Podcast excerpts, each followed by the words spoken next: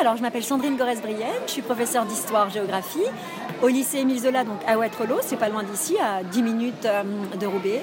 Et je travaille ici au musée de la piscine depuis 10 euh, ans. Je suis professeure missionnée, c'est-à-dire que je travaille pour l'éducation nationale et que je reçois ici des élèves, des professeurs pour présenter le lieu, le musée, les expositions qui s'y passent et souvent également surtout l'histoire du bâtiment. Pourquoi cet endroit?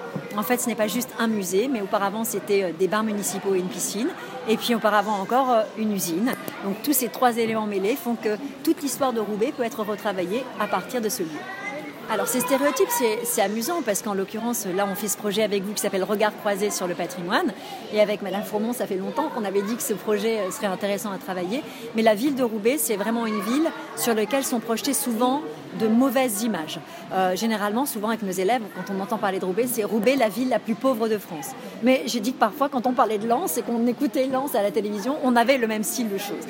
Euh, je vais vous raconter une anecdote sur ça. Ici, euh, il y a quelques années, je faisais une visite avec des étudiants et j'ai bien vu qu'il y avait une dame beaucoup plus âgée qui me suivait. Et cette dame m'a suivi, était là, écoutait toute la visite, découvrait le lieu. Je ne lui ai pas dit, madame, n'avez pas le droit de rester. Et à la fin, je les approchée de moi, tous les étudiants sont partis. Elle me dit, écoutez, je vous remercie de m'avoir laissé suivre la visite. Je n'habite pas la région, je viens du sud de la France, je viens de la ville de Toulouse et jamais je n'aurais pu imaginer que dans la ville de Roubaix, il y ait un si bel endroit. Je suis sidérée. Mon fils est étudiant dans l'école en face qui s'appelle l'Ancette, cet endroit où on s'est arrêté ce matin. Ça fait deux ans qu'il est ici. Ça fait deux ans qu'il me demande de venir lui rendre visite. À chaque fois, je dis non, non, toi, redescends. Là, elle fait je ne pouvais plus dire non, je viens. Et elle fait Je suis sidérée qu'un si bel endroit puisse exister à Roubaix. Elle fait Je n'ai jamais rien vu d'aussi beau comme musée. Vous voyez, c'est vraiment l'image qu'en ont les gens, une horrible ville.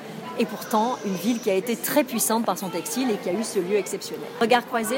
Euh, alors moi, ça m'intéresserait aussi de savoir ce que vous, vous en pensez, mais on en discutera.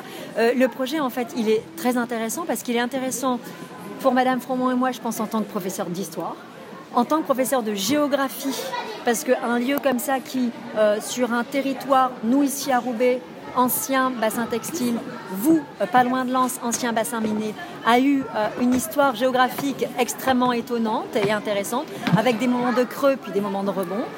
et surtout, c'est l'idée de faire connaître à nos élèves des choses qui sont proches de chez eux, Lens n'est pas si loin Roubaix, pourtant les élèves ne le connaissent pas. Vous, vous n'étiez pour certains jamais venus ici. Des lieux exceptionnels, notamment des lieux comme ces deux musées que sont et le musée de la piscine et les Louvre-Lens, que les élèves n'ont jamais vus. Donc parfois ils ne connaissent même pas l'existence.